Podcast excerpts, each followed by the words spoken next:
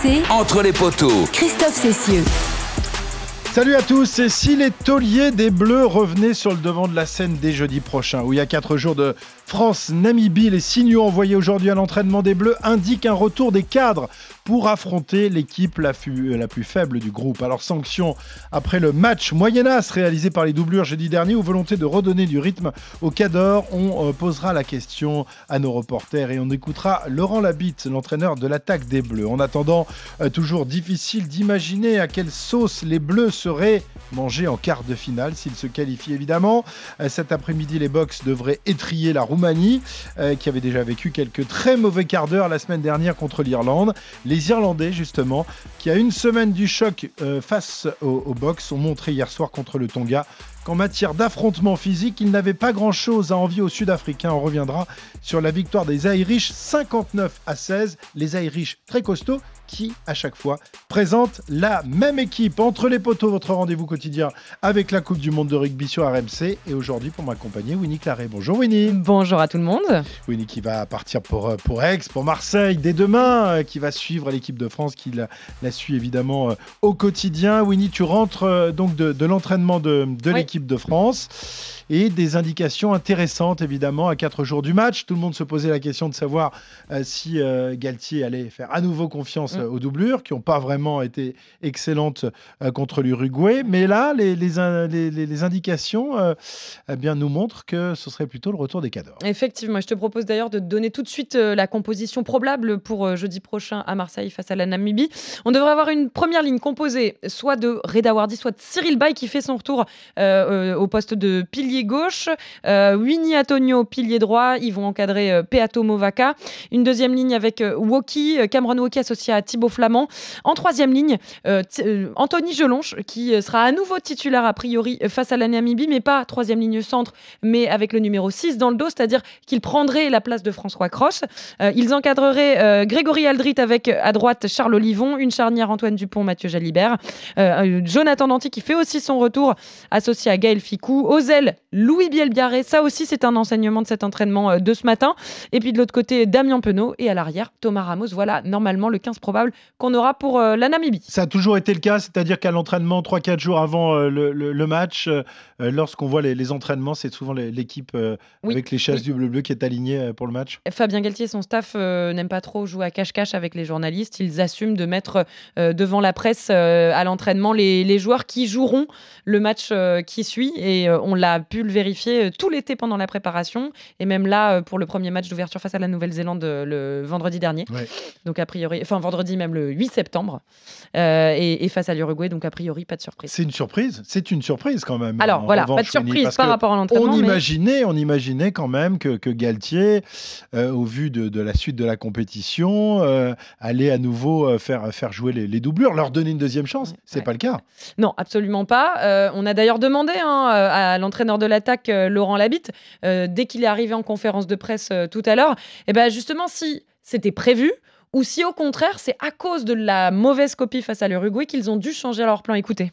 On connaissait le, programme de, notre compétition avec ce match d'ouverture qui était un match euh, important. Euh, on avait six jours après le match, euh, le match de l'Uruguay où on sait que ce que nous a demandé en termes d'énergie, de, stress pendant des mois et des années de préparer ce match contre la Nouvelle-Zélande que tout le monde attendait passer après sur un match contre l'Uruguay était chose qui était, difficile. Il est évident qu'après le match de, la Namibie de, jeudi, on aura 15 jours avant le match de l'Italie. Donc ça veut dire que les joueurs qui ont joué le, match d'ouverture le, le 8 septembre, si on à l'Italie, ils vont rejouer que, le 6 octobre, euh, un mois sans compétition. Donc euh, on va trouver notre, euh, je crois, notre, notre travail, notre progression sur les matchs. C'est ce qu'on espérait pour l'Uruguay et c'est ce qu'on espère pour la Namibie. Voilà, c'est une question de rythme. Il faut redonner du rythme de la compétition au, au cadre. On parlera Mm. Ouais. tout à l'heure de, de l'Irlande, mais effectivement, entre le, le 8 septembre et le 6 octobre, le match euh, face au, au Black et le match face à l'Italie, il y avait quatre semaines. Mm, mm, mm. C'est c'est trop long, euh, c'est c'est trop long. Il faut redonner du, du rythme de compétition. Ouais,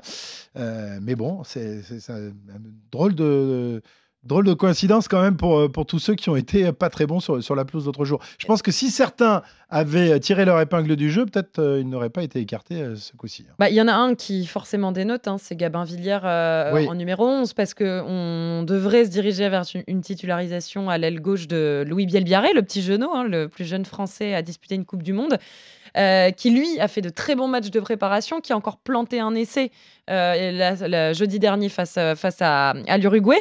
Euh, Louis Bielbiaré, euh, il, fait ses preuves alors que Gabin Villière, il a connu des, rencontres compliquées depuis le début de la Coupe du Monde.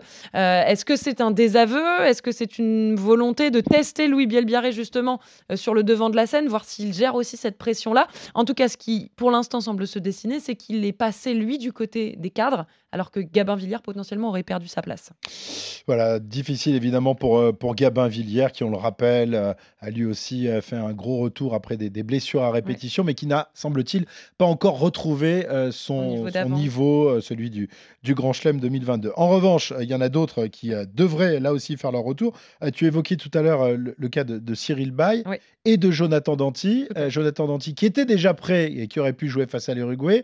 On lui a laissé une semaine de, de rab, mais là, il faut le voir à, l'action pour voir s'il sera euh, opérationnel face à l'Italie et, pour le quart de finale. De toute façon, euh, tous les joueurs qui s'apprêtent à jouer les phases finales, Jonathan Danti en, fait partie, ils doivent retrouver du rythme. Jonathan Danti, n'a disputé encore aucune minute de cette Coupe du Monde, au même titre que Cyril Bay qui lui était blessé euh, lors de, le 12 août, lors du deuxième test match face à l'Écosse à Saint-Etienne.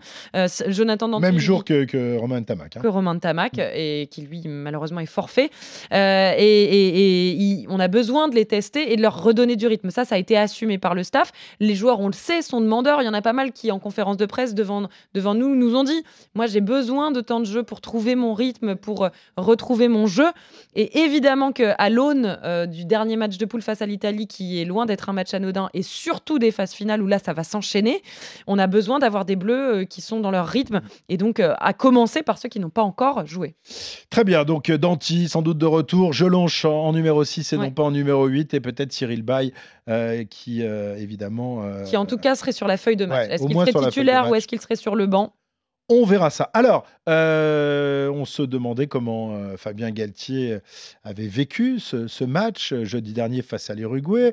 en conférence de presse, il a affiché un, sourire, une espèce de, sérénité, de, façade. Mm. Mais là, on l'a vu sur le, sur, le terrain cet après-midi, le terrain d'entraînement on le sent remonter, hein, et quand il est remonté, il s'attaque au plus faible. C'est souvent le, cas avec Fabien. Oui. Winnie, raconte-nous ce qui s'est passé. Alors, tout à je, je, ne sais pas s'il s'attaque au plus faible. Ça, euh, je t'avoue que je le connais pas assez personnellement pour, euh, pour savoir quelles sont ses habitudes là-dessus. Ce qui est sûr, c'est qu'il a, il a voulu se montrer serein, c'est vrai, face euh, à, après l'Uruguay.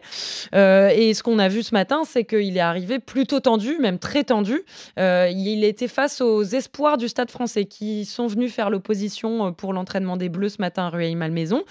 Et euh, il a appris un peu en main cette, euh, cet entraînement euh, avec le Stade français avant que les Bleus arrivent. Et clairement, on l'entendait. c'est tendu d'ailleurs. Je, pense qu'on a réussi. On va, écouter. Alors, on va deviner parce qu'on n'entend pas bien, mais écoutez ça. Mettez-moi les meilleurs joueurs. Mettez-moi, mettez-moi les meilleurs joueurs, pas, les, peintres dit-il au coach de, l'équipe euh, réserve du Stade français. On sait à quel point. Mettez-moi les mecs réveillés et pas les autres. Mais je pense, Christophe, toi qui as suivi plusieurs Coupes du Monde, tu sais à quel point un sélectionneur il a besoin euh, d'avoir euh, un, environnement qui soit huilé pour que son équipe soit dans les meilleures dispositions. S'il a eu la sensation justement que le Stade français n'était pas dans les ah meilleures non, conditions. Non, mais on rappelle quand même que pendant les deux mois de préparation, il a pu bénéficier de 42 bonhommes pour, pour préparer les matchs avec des, des garçons très qui espérait évidemment euh, faire, euh, mhm. faire la Coupe du Monde. Euh, là, il se retrouve à, à 33, c'est pas toujours évident, avec pas mal de, blessés. Mm. Ben, ils, prennent, ils prennent les, équipes de jeunes pour, pour les affronter.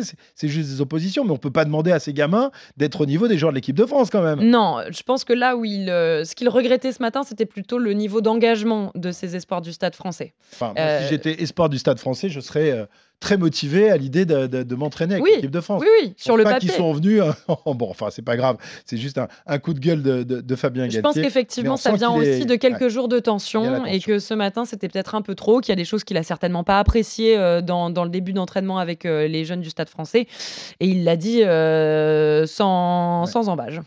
Et eh ben voilà, c'est comme ça qu'on l'aime aussi. Il n'y a pas de, langue de bois, enfin pas toujours, il y a de temps en temps un peu en conférence de presse, mais pas sur le terrain avec Fabien Galtier. Alors évidemment, on ne connaît pas encore le nom de notre adversaire en quart de finale, il faudra déjà se qualifier pour ces quarts de finale. On sait que le fait qu'on n'ait pas pris de, points de, bonus offensif face à l'Uruguay nous oblige à battre l'Italie. Autrement, mhm. ben, on pourrait se retrouver en, difficulté. L'Italie, ce sera donc dans deux semaines et demie, un peu plus. 6 octobre. donc il faudra attendre ce, match-là pour, pour savoir si nous sommes qualifiés, à quel rang nous sommes qualifiés pour ces quarts de finale. Et puis il faudra attendre évidemment la finale du groupe B.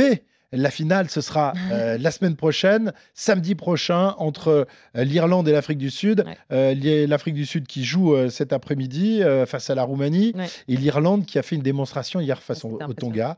Impressionnant Irlandais, Winnie, qui ont joué. Alors eux, ils jouent depuis le début de la compète avec l'équipe Il y a 15 mecs qui jouent au rugby, en, enfin 23 qui jouent au rugby en, Irlande en gros. Bah, et surtout, ouais, cette victoire, 59 à, à 16. Et puis, ce qui est impressionnant finalement avec les Irlandais, c'est qu'on s'attendait à une domination tactique, stratégique, technique, rugbystique, euh, parce qu'on connaît leur jeu hyper huilé. Là, il y a aussi une, dimension physique face au eh Tonga. Attention, parce que c'est une équipe qui est très solide. D'ailleurs, je calculais là un petit peu le poids des deux packs hier. Euh, le pack euh, tongien met 100 kilos au pack euh, irlandais. On s'approche de la tonne avec le pack tongien. Et pour autant, ils ont tenu en mêlée, ils ont tenu en touche, les Irlandais. Il y a aussi évidemment le jeu au pied dévastateur qui leur a permis d'occuper le, le camp tongien. Et puis on a des gros gros joueurs. On pense évidemment au premier centre Bundiaki, qui a été le perforateur en chef. Huit ballons portés au-delà de la ligne d'avantage pour Bundiaki. Et puis évidemment aussi Johnny Sexton, ça c'est quand même à souligner, hein, Christophe, parce que le big boss de l'Irlande, il a mis 16 points hier, dont un essai, et il devient le meilleur réalisateur de l'histoire du 15 du trèfle avec 1090 points. évidemment, il est toujours là, Jonathan Sexton. Et en plus, il n'y a pas eu une commotion cérébrale pour lui hier face au Tongien. On suivra quand même avec beaucoup d'intérêt cette finale du groupe. Ce sera samedi prochain entre l'Irlande et l'Afrique du Sud. Il y a des matchs très intéressants aujourd'hui, au-delà d'Afrique du Sud-Roumanie. À 17h45, l'Australie affronte les, les Fidji, les Fidjiens qui avaient euh, donné du fil à retordre au galop la semaine dernière. Mais bon, là, ils sont obligés de battre les, les Wallabies. Et puis ce soir. L'Angleterre face au Japon, ce sera à 21h. De très belles rencontres euh, que vous pourrez suivre sur la radio numérique euh, d'RMC Sport, évidemment, consacrée à la Coupe du Monde de rugby. Merci Winnie. Salut tout le monde. À demain, bon voyage. À demain, merci. Jeudi. Le soleil. Ciao, ciao, ciao. Salut.